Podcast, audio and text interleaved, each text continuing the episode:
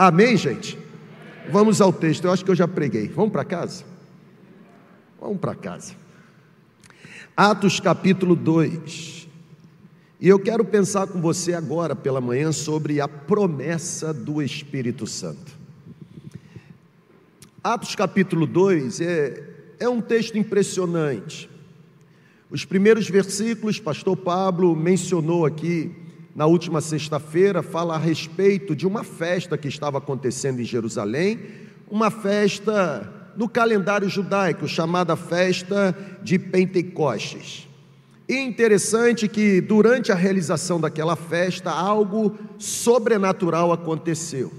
Logo depois, Pedro, encorajado ou empoderado, incendiado, dinamitado pelo poder do Espírito Santo, ele começa um sermão, um sermão que se tornou um sermão famoso. E é exatamente o finalzinho do sermão de Pedro que eu quero ler. Atos 2, de 38 a 39. Nós temos bastante gente aqui do auditório, dentro da possibilidade, mas nós temos muito mais pessoas conosco através da segunda igreja online. Eu peço que o Espírito Santo encha você nessa manhã. Eu peço, reaja aí, irmão. Eu peço que o Espírito Santo encha você nessa manhã. O texto diz assim: Pedro respondeu: Arrependam-se e cada um de vocês seja batizado em nome de Jesus Cristo para perdão dos seus pecados e receberão o dom do Espírito Santo. Apenas para o seu conhecimento, ok? Esse ser batizado em nome de Jesus Cristo para perdão dos pecados é uma clara alusão ao batismo nas águas, até porque era exatamente o batismo que era considerado como uma expressão pública de que aquele que estava sendo batizado se arrependeu e decidiu receber uma nova direção, receber uma nova natureza. Com isso, naquele ato estava representando algo que já havia acontecido internamente, a remissão dos seus pecados. Nós já aprendemos que batismo nas águas não salva ninguém. A água ela não purifica, a água ela não veio de Israel, ela não tem nenhum tipo de unção especial. Batismo nas águas é apenas uma cerimônia simples, porém regada de significado, onde o batizando publicamente está expressando a decisão que tomou de se tornar uma nova criatura em Cristo. Eu sempre digo que ser batizado nas águas é receber o privilégio de pregar o primeiro sermão público, porque naquele ato você está dizendo para todo mundo que já conhecia você que você não é mais quem você era, porque a partir do momento que você se entregou para Jesus, você decidiu morrer para a sua velha vida e você decidiu em Cristo ressurgir ou ressuscitar para uma nova vida. Eu não sou mais quem eu era. A partir de agora, vocês conhecerão uma nova pessoa, porque Cristo está em mim. Se Cristo está em mim, o meu jeito de ser, a minha maneira de viver, o meu jeito de falar, o meu jeito de pensar, o meu jeito de me comportar, o meu jeito de me vestir, tudo isso foi transformado por causa da presença de Cristo em mim. Aqui já dá um sermão para um mês, irmão. Mas Pedro diz assim: vocês receberão o dom do Espírito Santo. O versículo anterior na tela, versículo 38. Ou seja, esse dom, a expressão no original não tem a ver com carisma, tá? Não tem a ver com capacitação que o Espírito Santo dá a fim de que você realize determinada tarefa no reino de Deus, com o objetivo de edificar pessoas e glorificar o Senhor da igreja. A expressão que aparece é a expressão dorear, ou seja, não tem a ver com uma capacitação, tem a ver com a concessão ou com derramamento ou com recebimento de uma presença. Quando Pedro está dizendo receberão o dom do Espírito Santo e não dons espirituais, Pedro está falando da concessão do próprio Espírito. Pedro está dizendo que nós receberemos a própria presença do Espírito Santo. E aí entra o versículo 39, que eu vibro, porque Pedro diz: Esta promessa, qual promessa? De receber o próprio Espírito Santo. Esta promessa é para vocês, para os seus filhos e para todos os que estão longe, para todos quantos o Senhor, o nosso Deus, chamar. O que aconteceu naquele cenáculo 50 dias após a Páscoa? Marcou exatamente o início da igreja de Cristo. Irmão, eu estou tô, tô feliz. Jesus morreu, ressurgiu, reapareceu aos discípulos, diz Atos dos Apóstolos, capítulo 1, quando Lucas registra ah, as primeiras páginas, Lucas diz: olha, ele permaneceu num período de 40 dias com os seus discípulos até voltar ao céu, até participar do processo da sua ascensão. O que aconteceu naquele cenáculo, o que aconteceu no andar superior daquela casa em Jerusalém, onde as testemunhas estavam reunidas, aquilo marcou o início da igreja de Jesus, ou seja, a Bíblia diz que o Espírito de Deus foi derramado, um som como de um vento impetuoso entrou naquele lugar, e a Bíblia diz que línguas como línguas de fogo começaram a pousar, cada uma sobre cada discípulo, e os seguidores de Jesus, gente simples demais, os seguidores começaram a falar em outras línguas, línguas inclusive que eram decifradas pelos estrangeiros que ali estavam. Pedro explicou o que estava acontecendo, por quê? Irmão, me dá uma hora e meia hoje, por favor. Eu declaro a igreja em assembleia extraordinária. Os irmãos são favoráveis, levante a mão, por favor. Obrigado, os contrários não há. Deus abençoe. Pedro está explicando, o sermão de Pedro é um sermão apologético. Porque os homens que ali estavam e presenciavam aquele momento, começaram a questionar: porventura não são eles hebreus, judeus, galileus, e nós estamos ouvindo, ah, ou os ouvindo falar na nossa própria língua materna. É, é óbvio que os teólogos não sabem dizer se o milagre foi na fala ou na escuta. e isso é legal, porque tem gente que acha que sabe tudo e nunca vai saber nada. E a gente também não tem que saber tudo. Mas a Bíblia diz que eles ficaram tão em crise, os que ali estavam. E se você contar lá na página da sua Bíblia, Atos capítulo 2, tinham aproximadamente entre 14 a 17 nações ou etnias distintas.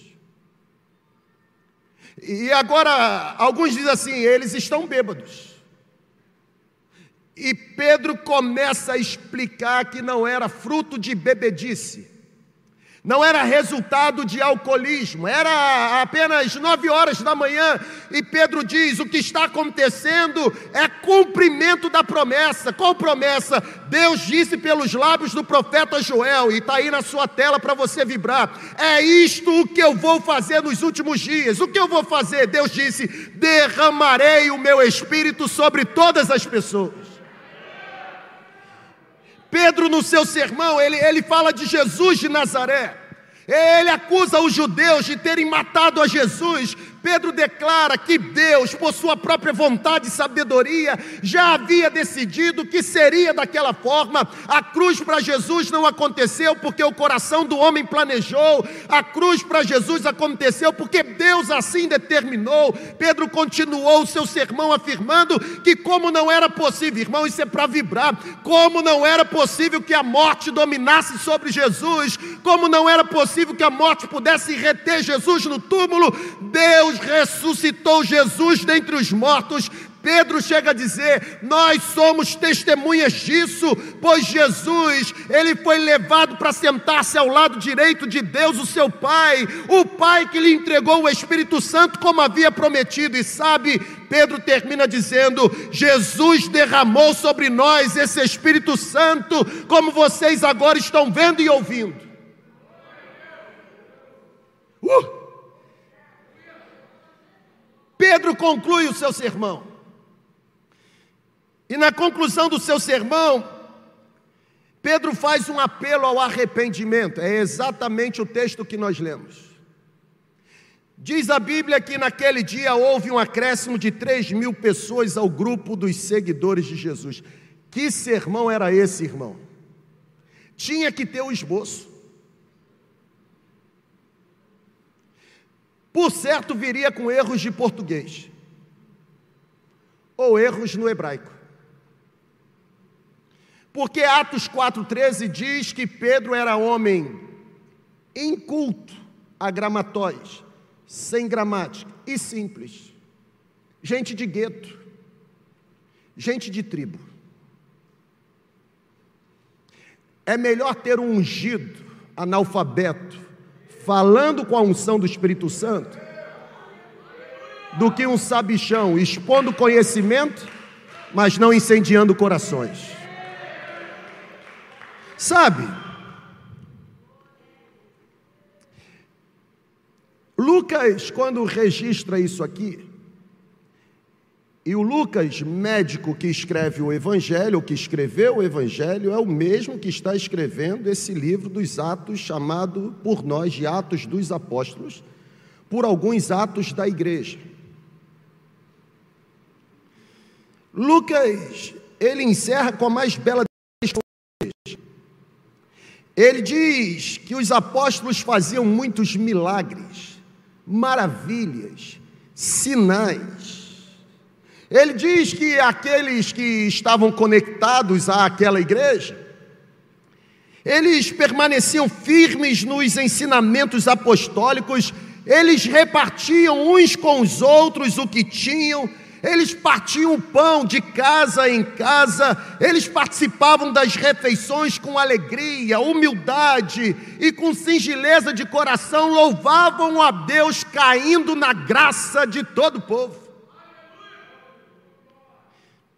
É exatamente aqui que está a nossa lição de ouro para hoje. Pega aí, irmão. Você que está aqui e você que está no presencial. Ou no online. Você no prédio. Ou na segunda igreja online, preste atenção. Aqui está a lição de ouro. Vou colocar na sua tela. É legítimo. E eu só vim aqui nessa manhã, no poder do Espírito Santo, dizer isso para você. É legítimo pedirmos novamente a Deus. A expressão novamente é a ênfase. É legítimo pedirmos novamente a Deus. Dá, Senhor, à tua igreja uma visitação do teu Santo Espírito. Será que nós podemos erguer as nossas mãos, você aqui ou no online? E vamos juntos fazer essa oração? Um, dois, três e já, bem forte.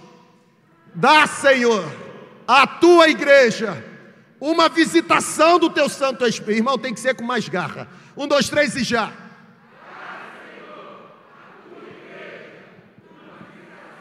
Mais uma vez, um, dois, três e já.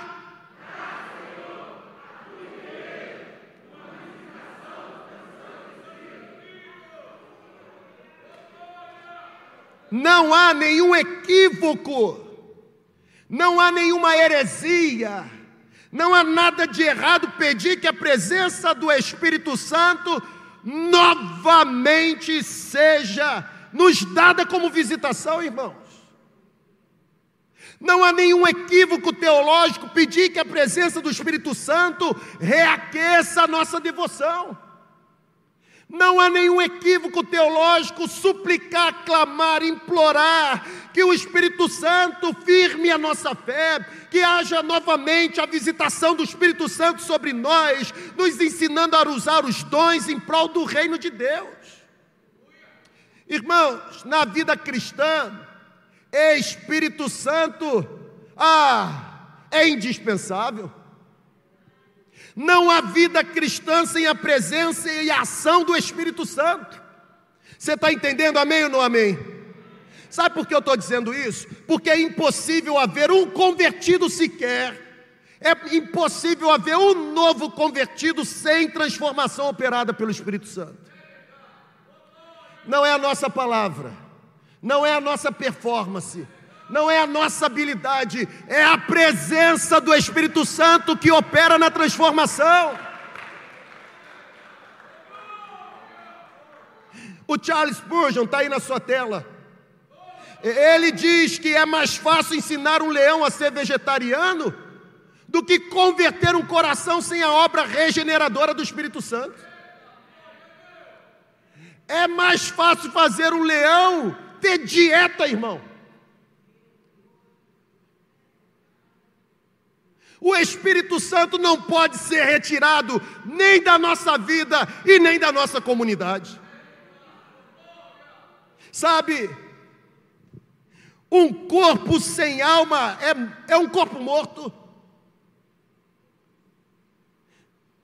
Um corpo no esquife é um corpo inerte, sem vida. Se corpo sem alma está morto, ah, vida cristã sem Espírito Santo é impossível, é inconcebível. O John Stott, o pregador inglês, está aí na sua tela, ele dizia o seguinte: não pode haver vida sem o doador da vida, não pode haver entendimento sem o Espírito da verdade, não pode haver comunhão sem a unidade do Espírito, jamais poderá existir caráter semelhante a Cristo sem o fruto do Espírito, sabe? Não tem como manifestar testemunho efetivo sem o poder do Espírito Santo. Assim como um corpo sem respiração é um cadáver, a igreja sem o Espírito Santo é morta. É o Espírito Santo quem nos convence do pecado. É o Espírito Santo que opera em nós o milagre do novo nascimento.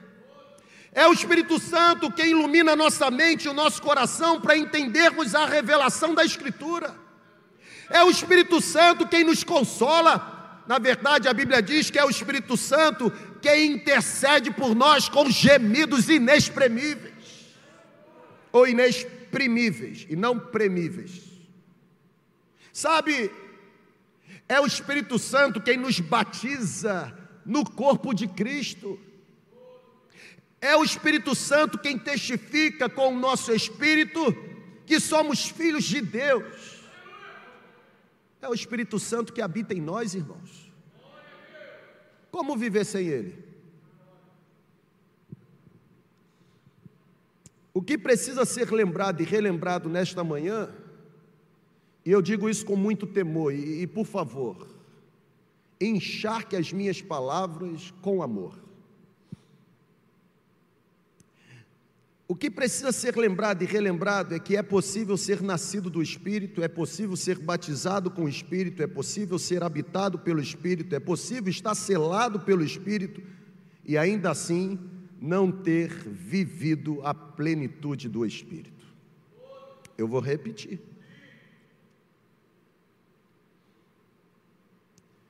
É possível ter nascido do Espírito, é possível ter sido batizado com o Espírito? É possível. É possível ser habitado pelo Espírito e selado pelo Espírito? É possível. É possível tudo isso e ainda assim você está vazio do Espírito. Uma coisa, como diz Hernandes Lopes, o reverendo presbiteriano, uma coisa é ter o Espírito como residente, Outra coisa é ter o Espírito como presidente. Uma coisa é ser habitado, outra coisa é ser dominado ou controlado. Existe crente carnal. É crente, mas é carnal. Tem o Espírito, mas não é controlado. Tem residente, mas não como presidente.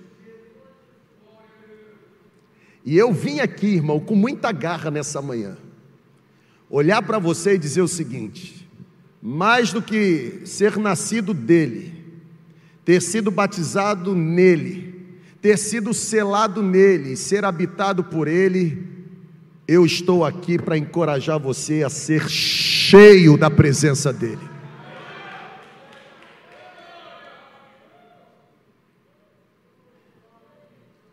Nós estamos no período do silêncio do céu vivido lá por aqueles discípulos, porque Jesus morreu, ressurgiu e agora voltou para o Pai.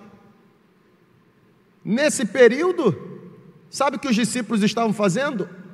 Orando, aguardando o cumprimento da promessa. Nós celebramos a Páscoa semana passada, irmão.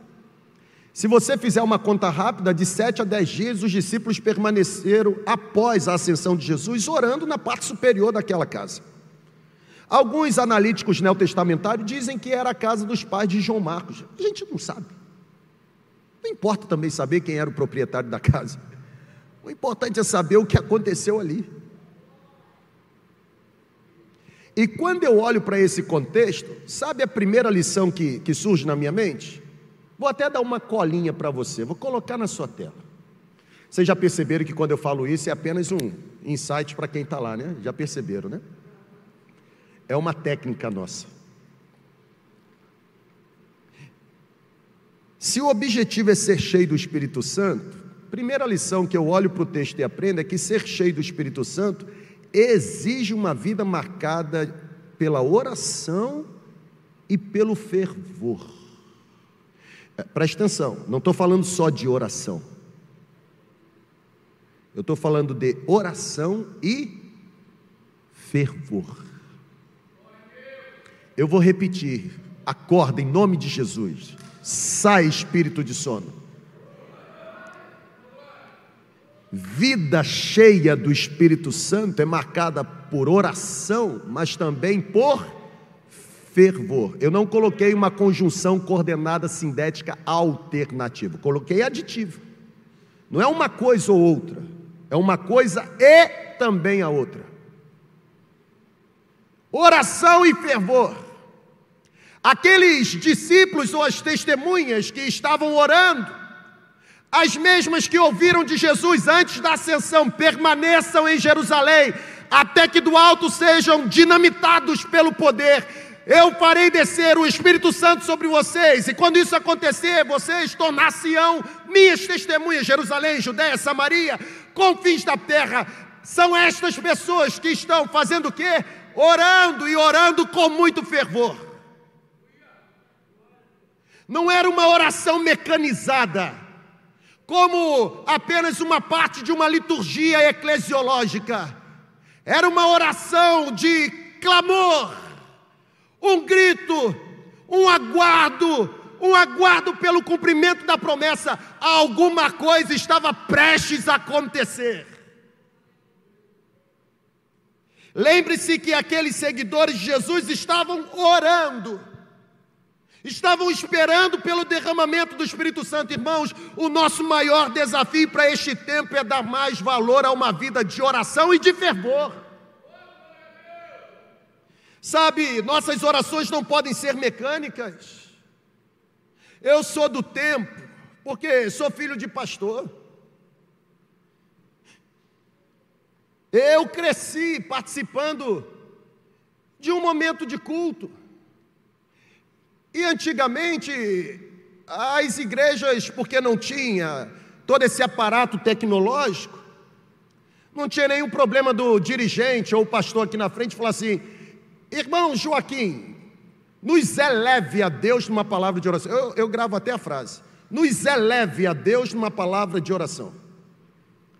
Alguns queriam ser mais rebuscados, diziam assim: irmão, Felismino, Faça uma oração invocatória.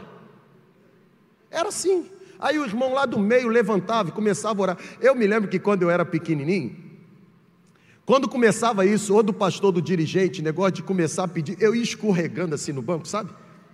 Para ninguém me enxergar. Eu tinha um medo de ser escolhido e ter que orar publicamente. Mas por que eu tinha medo? Porque oração, naquela época e até pouco tempo atrás, nunca foi o meu forte. Eu quero declarar minha falência aqui, irmão, porque vocês já conhecem um pastor que tem, sabe? É tão humano quanto vocês. Eu, por várias vezes no início do ministério, orava como obrigação. Eu, por várias vezes no início do ministério, fazia o que muitos pastores continuam fazendo hoje, não tem coragem de assumir. Lia a Bíblia apenas para produzir bons sermões, oração, leitura da palavra. Não pode ser resultado apenas de uma disciplina legalista, tem que ser visto como relacionamento sincero. Senão não tem fervor. Senão não tem paixão. Sabe, irmãos? A gente precisa orar com paixão pelas necessidades que a gente tem. Na verdade, a gente precisa aprender o significado literal da palavra hebraica, usada várias vezes no Velho Testamento para oração. Oração, no texto veterotestamentário, era vista como chorar, implorar por ajuda agir desesperadamente, suplicar pelo socorro. Eu nunca vi gente que está vendo barco naufragar e as águas geladas do oceano subindo pela perna, morrer orando assim: Senhor, muito obrigado pela tua proteção, muito obrigado pela certeza da salvação. Eu duvido, irmão. Quem está afundando no mar da vida começa a gritar desesperadamente para o envio de um bote. Nós estamos muito comportados nas orações. Tem que ter grito de desespero, irmão. Tem gente morrendo. Tem gente morrendo. E nós precisamos nos tornar o alívio do céu. Sabe, o mesmo Charles Spurgeon, o pregador do século XIX, ele diz o seguinte: está aí. O melhor estilo de oração é exatamente aquele que não pode ser chamado de qualquer outra coisa senão um grito de socorro. Para com esse negócio de na oração querer impressionar. Às vezes tem gente que ora, irmão, e eu fico assistindo às vezes alguns cultos, porque o viciado sempre tem o seu vício, e o vício acompanha o viciado. Eu já tentei parar de ficar assistindo culto na internet, mas a mão coça e eu fico assistindo os cultos. E aí tem oração que até para falar amém é difícil, porque eu uso uns vocabulários que eu não sei se é em hebraico, se é na língua dos anjos, se é no grego, eu sei lá o que, que é. É um tal de efeméride para lá, efeméride para cá, sabe? Uns negócios assim que eu não sei se é enterro, se é elogio, se é o nome de alguém. Seja simples, porque Deus não ouve a sua oração pela qualidade das suas palavras, Deus ouve a sua oração pelo fervor do seu coração. Seja simples. Para com esse negócio de Deus de Abraão, de Isaac, de Jacó, tu que estás acima de todas as galáxias, seja simples. Seja simples, irmão. Eu, eu tive um aluno que ele era muito engraçado, óbvio que eu não vou dizer pormenores de como ele orava, mas eu gostava no início da aula de pedir para ele orar, porque ele quebrava o paradigma, ele deixava os religiosos lá assim, eufóricos. Uma vez eu pedi e ele veio daquele mundo, sabe, aquele mundo meio reggae, sabe? O cara que antes de se converter era lá o. Sabe aquele negócio? Pá, Aí eles começavam a orar, Senhor, meu brother. Rapaz, quando ele falou isso a primeira vez, eu engasguei. Falei: se um aluno fizer uma recomendação na secretaria, eu estou fora do corpo docente. Como é que você permite isso? Senhor, meu brother. Que falta de respeito. Os religiosos diriam isso. Agora a pergunta é: a reverência está no pronome de tratamento? Porque tem gente que me chama de senhor e me trata como você, tem gente que me chama de você e me trata como senhor.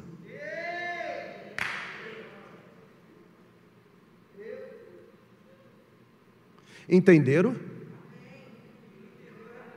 Eu vou repetir então.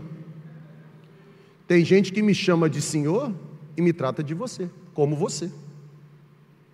Tem gente que me chama de você e me trata como Senhor.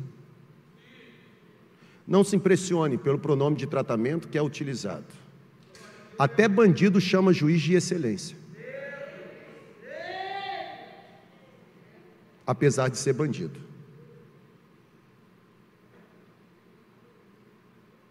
Seja simples. Nesse exato momento, Deus está querendo ouvir o som que sai do seu coração. Seja simples. Eu vou repetir. Simple life. Tem uma vida mais simples, irmão. Pode ter, ele vai te ouvir. Até porque antes que a palavra saia dos seus lábios, ele já sabe o que você vai pedir. Salmo 139. Seja simples. Irmão, está tão bom o negócio nesse exato momento em que nós estamos vivendo um dos piores cenários. Tem gente aqui na celebração que está com ou amigo ou parente, assim, internado. A segunda igreja, é, ela é muito grande no que diz respeito a pessoas envolvidas, logo a proporção é maior. É por isso que nós convivemos com o cenário da morte todo dia. E tem gente ainda brigando porque não consegue agenda para atendimento. Irmão, como atender você se tem um monte de gente desesperado procurando ajuda? Prioridade é quem está desesperado. Porque tem alguns membros que acham que os pastores da segunda igreja não trabalham.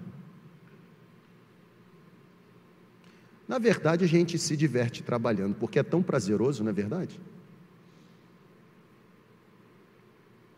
Nós estamos vivendo um dos cenários mais preocupantes da nossa geração. Sabe, nós precisamos ter convicção de que Deus não está distante. Sou feliz com Jesus, meu Senhor. Eu sempre dou esse exemplo, pastor Daniel morrendo lá na Unimed. Morrendo. E eu dizia para ele: está tudo bem. E dava aquele sorrisinho. Ele deveria, irmão, assim, nutrir dentro dele. Ele nunca vai confessar isso para mim, mas ele deveria nutrir tantos adjetivos ruins para mim. Porque eu olhava para ele e dizia: está tudo bem. Mas sabe por que eu digo que está tudo bem? Porque dizer para mim está tudo bem não é resultado do que acontece fora de mim, é resultado do que habita dentro de mim. Está tudo bem, irmão, está tudo bem. Eu vou repetir, aquieta a sua alma, está tudo bem. Deus não está distante. Somente pessoas cheias do Espírito Santo conseguem perceber que Deus não está desligado. Somente gente cheia do Espírito Santo consegue perceber que Deus não está offline, irmãos. Principal estratagema de Satanás contra a igreja de Jesus, sabe qual é? É sussurrar nos nossos ouvidos o seguinte: ah, não clame não, não peça não, não dependa de Deus não. Dependa de Deus só para aquilo que você acha que são grandes coisas. Ah, você se dará muito bem se você confiar na sua própria inteligência, na sua própria capacidade. Irmãos, a verdade é que Satanás fica sussurrando essas palavras incrédulas nos nossos ouvidos, sabe por quê? Porque ele não tem medo mesmo não daquilo que a gente realiza, ele não tem medo mesmo não daquilo que a gente fala, ele não tem medo mesmo não da capacidade que a gente tem, mas ele sabe que se gente cheia do Espírito Santo começar a orar com paixão, com fervor, o reino dele é danificado, o poder dele é enfraquecido, a, as estratégias dele são completamente dissipadas. Se nós invocarmos a presença ou o nome do Senhor, cheios do Espírito Santo, com paixão, com fervor, pode ter certeza, sempre iremos desfrutar de fagulhas de avivamento. Sabe por quê, irmão? Porque oração fervorosa dá origem a avivamento, e avivamento dá origem a mais oração fervorosa. Os discípulos que em Atos 2 recebem o Espírito Santo, em Atos 4 começam a orar e as pilastras ou os pilares do local são sacudidos. É através da oração que os propósitos de Deus são estabelecidos para nós. É através da oração que o nosso relacionamento com Deus é aprofundado, irmão. Eu vou terminar esse ponto. Os homens que mais fizeram para Deus neste mundo foram homens que permaneceram sobre os seus joelhos durante toda a sua vida. Eu vou repetir. Os homens cheios do Espírito Santo, que produziram coisas extraordinárias no reino de Deus, foram homens que permaneceram sobre os seus joelhos, joelhos dobrados, durante toda a sua vida. Por exemplo, Charles Simon devotava a Deus de quatro às oito da manhã. John Wesley diz a sua biografia que ele gastava duas horas diariamente em oração. Ele começava a orar às quatro da manhã. O Lutero, tão admirado por nós, ele sempre afirmou que se ele deixasse de empregar pelo menos duas horas em oração todas as manhãs, orações fervorosas, ele tinha certeza que o diabo teria vitória o dia inteiro sobre ele. O maravilhoso pregador escocês, o John, ele acordava todas as noites, ele orava até entrar a madrugada. E é interessante que a biografia desse pregador escocês diz que era tanto fervor, era tanta paixão, que as suas orações eram manifestas pelas lágrimas que saíam dos seus olhos e molhavam, molhavam o chão do seu quarto. Ah, existe uma parte na biografia dele, num livrinho, muito fininho, você lê aí em uma hora, em que diz que a esposa dele uma vez o questionou, dizendo: Eu não aguento mais me levantar todo o início da madrugada e encontrar você molhando o chão do nosso quarto com as suas lágrimas em oração.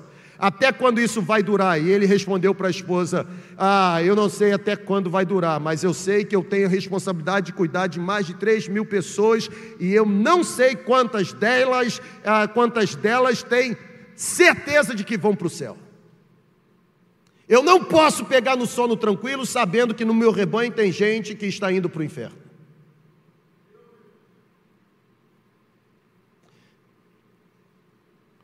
William Bramwell famoso pregador metodista viveu quase toda a sua vida sobre os seus joelhos, sabe? Diz a história que ele orava muitas horas seguidas. Sabe qual é a conclusão? Ninguém pode realizar uma grande e perdurável obra em favor de Deus se não estiver cheio do Espírito Santo. E gente cheia do Espírito Santo é gente que tem vida de oração e fervor. Segundo lugar, quando eu olho para o texto, eu percebo que o mover do Espírito Santo ele traz avivamento. Irmão, um cara em culto pregar e três mil pessoas se converterem em apenas um sermão, isso é avivamento. Eu vou repetir. Um cara que não lida bem com a gramática, pregar um sermão. E aproximadamente 3 mil pessoas se renderem a Jesus Cristo, arrependendo-se dos seus pecados. Qual o nome disso, irmão? Manipulação da mente humana? Força do pensamento positivo? Discurso de alta ajuda? Não. Isso é mover do Espírito Santo. O mover do Espírito Santo traz avivamento. Avivamento é obra do Espírito Santo, irmão. Avivamento não tem a ver com barulho. Avivamento não tem a ver com calmaria. Avivamento tem a ver com mover do Espírito. Sabe? Avivamento nos leva a redescobrir não apenas a obra, mas principalmente a pessoa do Espírito Santo. O mover do Espírito Santo sempre vai gerar em nós preocupação, principalmente com aqueles que ainda não foram alcançados pela pregação do Evangelho. Por isso que Pedro está pregando.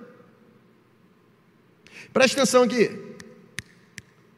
O, mover do Espírito Santo sempre vai gerar em nós preocupação com aqueles que ainda não foram salvos pela graça de Deus. Ei, o mover do Espírito Santo sempre vai gerar em nós preocupação com aqueles que são moralmente marginalizados. O mover do Espírito Santo sempre vai nos encorajar, enquanto discípulos de Jesus, a promovermos obras de amor. O mover, e aí você já percebe que de fato é avivamento, porque fazer tudo isso, avivamento. O mover do Espírito Santo, irmão, pega aí em nome de Jesus, vai nos encorajar a levantarmos a nossa voz profética contra a injustiça social, seja ela qual for e custe o preço que custar. Eu vou repetir.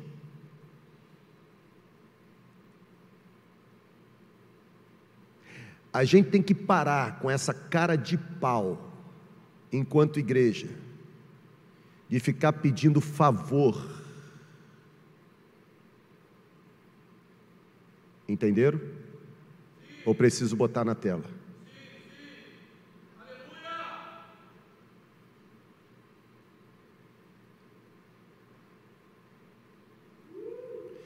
Nós somos seguidores do Jeová Jireh. Igreja não se vende por pratos de lentilha.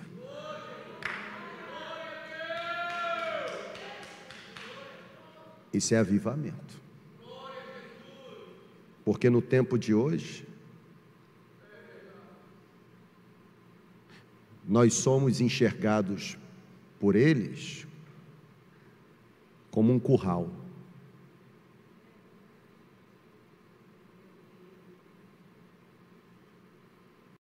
Vamos ganhar o líder, porque o líder tem um cabresto sobre o povo. Esse discurso pode existir e pode ser não verdadeiro, porém real lá fora. Mas aqui dentro, jamais. Enquanto houver mover do Espírito Santo, haverá coragem. Não é força do braço, é poder do Espírito. Se fosse força do braço, eu e você teríamos que nos esforçar e iríamos morrer. Mas já que é mover do Espírito, basta sermos cheios da presença. E vai acontecer.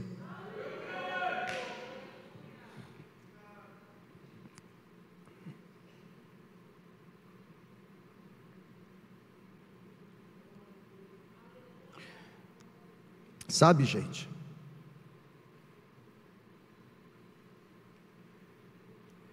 Viver debaixo do mover do Espírito Santo é viver marcado por um tempo de conversões genuínas. Mais do que uma mudança externa de comportamento, de hábito, mas uma mudança interna, mudança na afeição da mente. O mover do Espírito Santo faz coisas surpreendentes.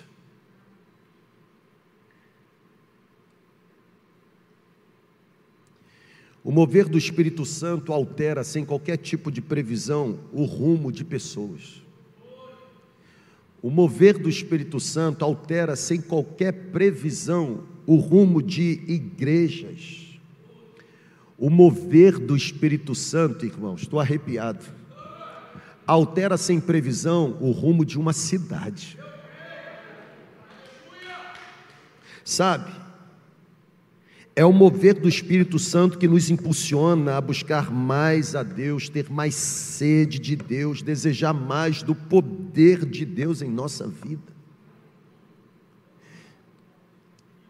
O interesse pelas coisas de Deus só pode ser provocado pelo mover do Espírito Santo. Irmãos, Estes dias têm sido dias para nós, enquanto segunda igreja, de um profundo mover do Espírito Santo. E se depender de mim, irmão, reter ou retrair, não. Porque se um corpo sem espírito é morto, a igreja sem o Espírito Santo é morta. Eu vou concluir. Eu vou concluir dizendo para você que o mover do Espírito Santo nos faz pensar nas coisas do alto. Na verdade, o mover do Espírito Santo nos faz esquecer de nós mesmos. O mover do Espírito Santo vicia a gente num amor altruísta, num amor desinteresseiro, desinteressado, num amor que se doa apesar do que vai receber em troca.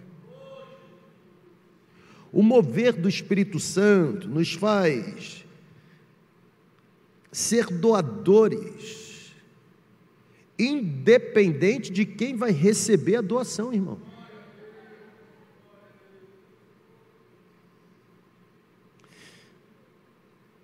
O, o mover do Espírito Santo nos faz amar a palavra. A pastora Mariana pregou aqui na última quinta-feira: o mover do Espírito Santo nos faz vivenciar uma vida santa. O mover do Espírito Santo gera em nós desejo de abraçar as causas de Cristo como sendo as nossas causas. O mover do Espírito Santo, irmãos, incendeia o nosso coração com desejo ardente de usar a vida que temos, dons, talentos, habilidades, recursos, oportunidades, tudo para servir a Jesus. Sabe, essa dedicação às coisas de Deus somente é produzida pelo mover do Espírito Santo.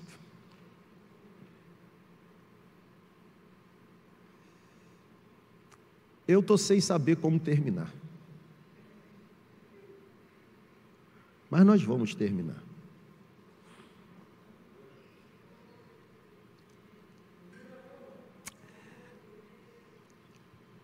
Olhar para o fenômeno que aconteceu naquele cenáculo.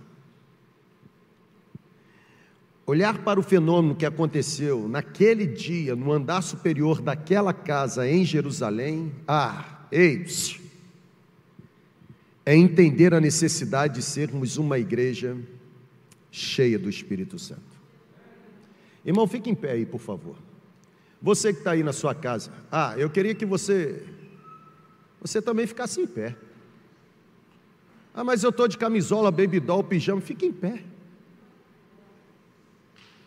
Fique em pé. Porque se eu vim para cá para ser usado pelo Espírito de Deus, a dar a você essa porção, que fala sobre a promessa do Espírito Santo, que não é promessa para alguns, mas para todos. E eu estou alguns minutos defendendo a tese diante de você, no poder do Espírito Santo, de que precisamos de uma nova visitação do Espírito Santo. Eu tenho certeza que Deus pode derramar uma visitação nova nessa manhã. Porque é o mover do Espírito Santo que vai fazer de nós uma comunidade inflamada. É o mover do Espírito Santo que vai nos transformar numa comunidade avivada. Não é estilo de música, não é liturgia, não é movimento, não é barulho, não é estratégia de grupo, é o mover do Espírito Santo. Irmãos, o Hernandes Lopes já dizia: quando a igreja perde o fogo do Espírito Santo, aqueles que estão sem Cristo e, consequentemente, sem salvação, caminham em direção ao fogo do inferno. Sabe, não basta mesmo, eu tenho dito isso domingo pós domingo. Não basta mesmo ter a cabeça cheia de luz,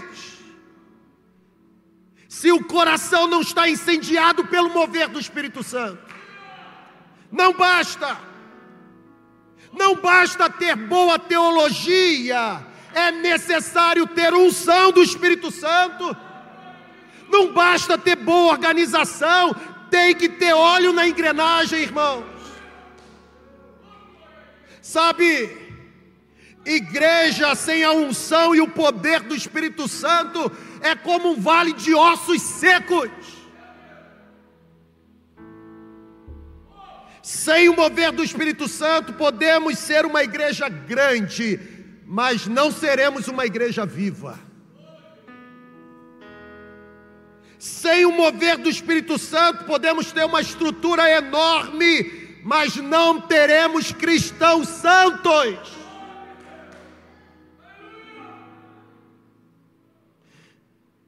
Sem o mover do Espírito Santo, podemos ter uma celebração animada, divertida, mas não haverá rendição, convicção de pecado, arrependimento e novo nascimento.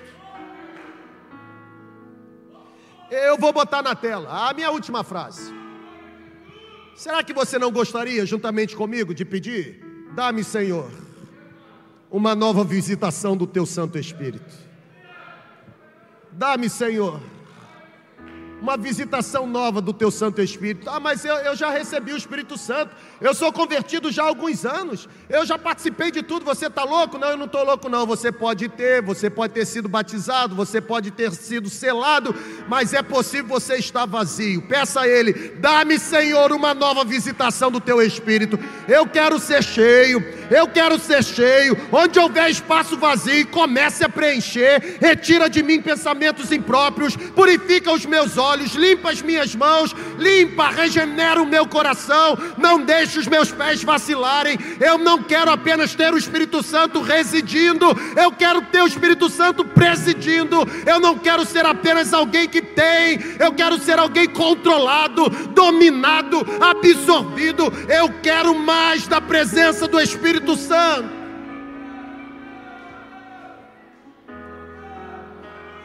Pede e você receberá.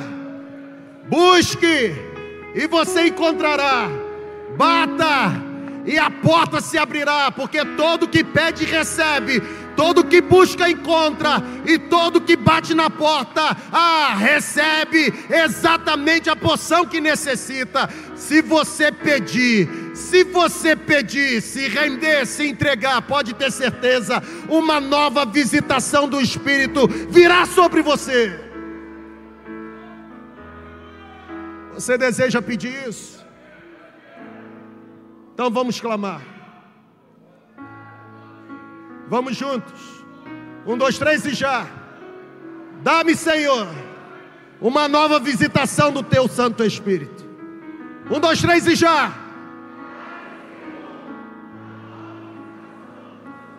Um, dois, três e já.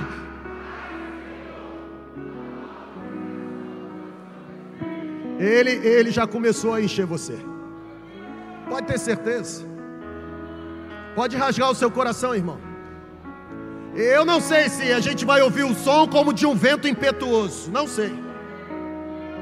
Eu não sei se algo tão sobrenatural como o que aconteceu lá, ou a exemplo do que aconteceu, sabe? Línguas como de fogo vindo pousando. Eu não sei o que vai acontecer, mas Deus vai movimentar há um pedido em nós e há um interesse nele. O nosso pedido será respondido. Dá-nos, Senhor, uma visitação nova do teu Santo Espírito.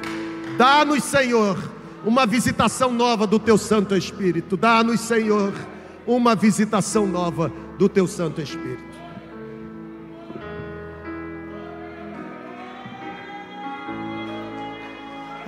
atmosfera já mudou. Teu Espírito está aqui. As evidências surgirão. Teu Espírito está aqui. Flua nesse lugar transbordar teu amor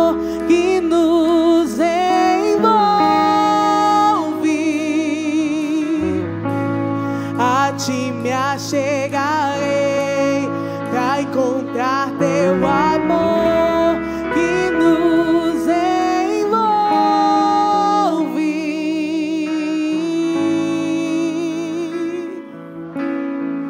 Nós te desejamos atmosfera já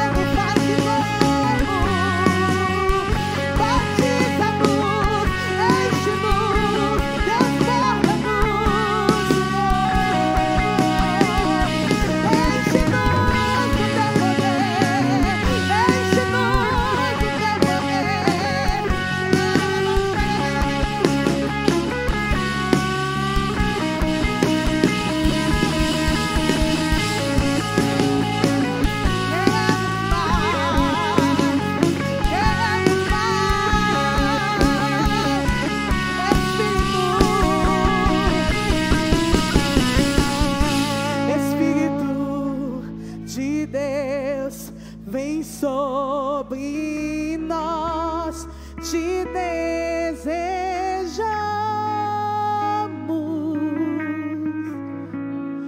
Teu reino vem, faz teu. Inunda até Espírito Santo, Espírito de Deus, vem sobre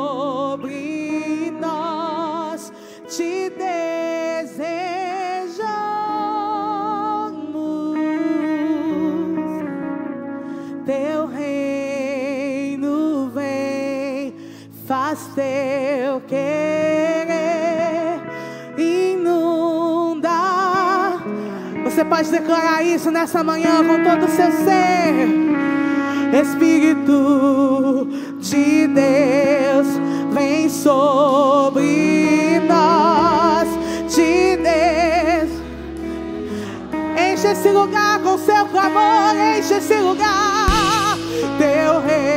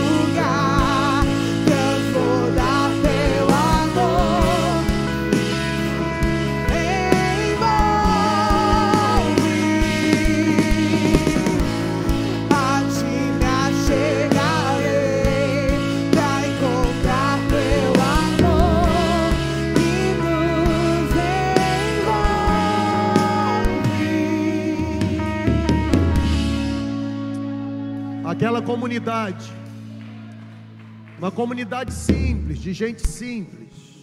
Pedro, Tiago, João, tantas outras testemunhas. Gente desprovida de influência, seja financeira, social. Mas aquela comunidade foi completamente incendiada pelo derramamento do Espírito Santo. Qual o resultado? Comunhão, generosidade, conversões genuínas, explosivas, explosão de maravilhas, sinais, milagres. O Espírito está se movendo. Deus está curando, irmão. Deus está tocando nos corações. Deus está desarmando o espírito. Deus está renovando, renovando a fé, a esperança, a alegria. Tem um mover do espírito acontecendo. Tem um mover do Espírito Santo sobre nós. Sabe? Eu queria tanto que você se entregasse como você nunca se entregou. Eu queria tanto que você rendesse ou se rendesse como você nunca se rendeu. Talvez o grande impedimento ou o fator impeditivo para alguns seja a vontade de primeiro querer entender para explicar, para depois experimentar. Tem visitação que não se explica. Tem visitação que a mente humana não é capaz de decifrar. Tem mistérios de Deus, irmãos, que nós não seremos capazes de explicar. Não é o fato de eu não saber explicar que não é bem recebido. Não tem como explicar o mar se abrir para o povo passar. Não tem como explicar uma chuva de pão descendo do céu para o povo se alimentar. Não tem como explicar, de alguma forma, as águas do Rio Jordão sendo paralisadas a aproximadamente 25 quilômetros de distância para o povo atravessar. Não tem como explicar um corpo há quatro dias dentro da sepultura, já em estado de putrefação, voltar a viver. Não tem como explicar, irmão. Não tem como explicar alguém cair do terceiro andar de uma casa, bater com a cabeça, morrer e Paulo orar e o Eutico ressuscitar. Não tem como explicar. Cuidado. para que a sua tentativa de explicar os mistérios não retire de você o privilégio de vivê-los. Tem gente sendo tocada, aqui e aí. Tem gente sendo tocada, sabe?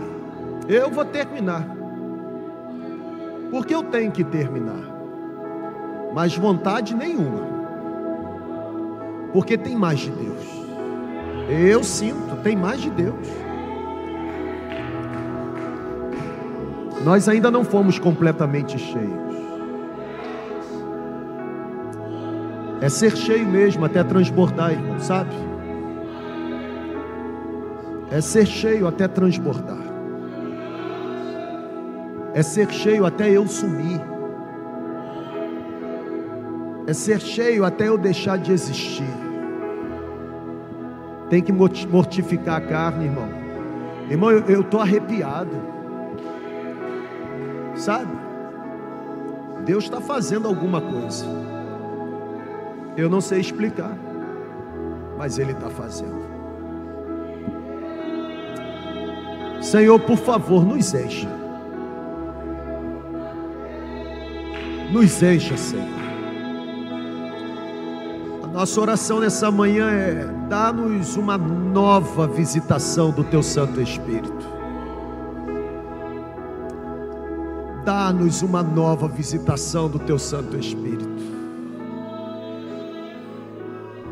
Nós agora abrimos, Senhor. Nós abrimos os botões dessa camisa de força que nos aprisiona. Nós abrimos, Senhor.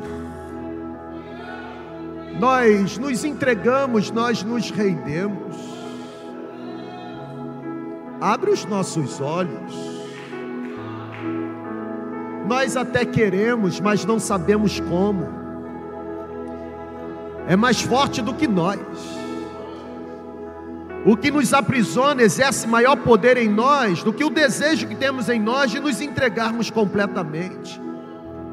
Por isso, quebra agora, quebra o jugo nessa hora, o jugo pesado, o jugo que foi colocado sobre nós, essa nossa forma de pensar, de raciocinar, de racionalizar. Quebra, Senhor. Dá-nos uma nova visitação. Por favor. Quando quando houve o mover do teu espírito, gente foi transformada, mas gente também foi curada. Visita agora. Mas opera mesmo um milagre. O mover do teu espírito não é só aqui nesse prédio. O mover do teu espírito altera sem previsão o rumo de pessoas, também de cidade. Encontre agora os nossos irmãos dentro da UTI. Aqueles que estão precisando de 100% de respiração mecânica, sopra, Senhor, sopra que os aparelhos comecem a fazer um novo barulho nessa hora. Que os enfermeiros se apressem a tentar entender o que está acontecendo. Que a vida volte a reinar. Que o espírito de morte seja repreendido. Que sepultura seja fechada. Sopra, Senhor.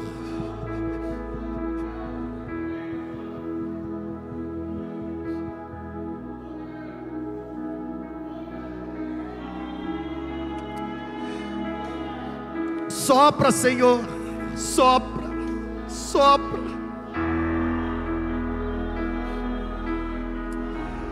Traga de volta,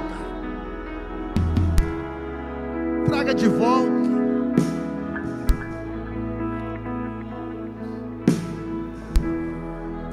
O Senhor tem poder, nós cremos, e é por isso que nós clamamos. Escuta o nosso grito de desespero, escuta o nosso grito por socorro. Venha em nosso auxílio, Senhor. Venha em nossa direção. Por favor. Só o Senhor pode reverter o cenário da morte. A tua palavra diz que a chave da morte está nas tuas mãos, ela está vencida pelo poder de Jesus. Devolva-nos os nossos irmãos. Em especial, Senhor, alcance agora a Isabel, alcance agora a irmã Celi, alcance agora o pastor Hugo, pessoas que estão no estado crítico. Não há cenário que não possa ser revertido pelo teu poder. Nós te pedimos nessa manhã, por favor, altere o curso na vida dessas pessoas. Por favor, nós pedimos uma nova visitação do mover do teu espírito. Dá-nos também esta nova visitação, operando milagre desses nossos na vida desses nossos irmãos, em nome de Jesus. Assim como o Senhor trouxe a vida outros irmãos que convivem conosco, que estavam desfalecendo, traga também de volta à vida esses nossos irmãos. Nós clamamos por cura nessa hora, nós clamamos por cura, nós pedimos Jeová Rafa, Jeová Rafa, Jeová Rafa, traga de volta aqueles que estão acometidos de enfermidade. Tu és o Deus da cura, tu és o Deus que tem poder para curar. Não há enfermidade que possa resistir à intervenção do teu poder. Nós oramos por cura, nós clamamos por cura, nós ministramos cura. Venha Espírito Santo, mova-se, mova-se trazendo cura no nosso meio para a glória do nome de Jesus. Nós sempre iremos manifestar gratidão. Nós sempre iremos manifestar gratidão. Nós tributamos toda a glória ao teu nome. Toda a glória ao teu nome. Em nome de Jesus.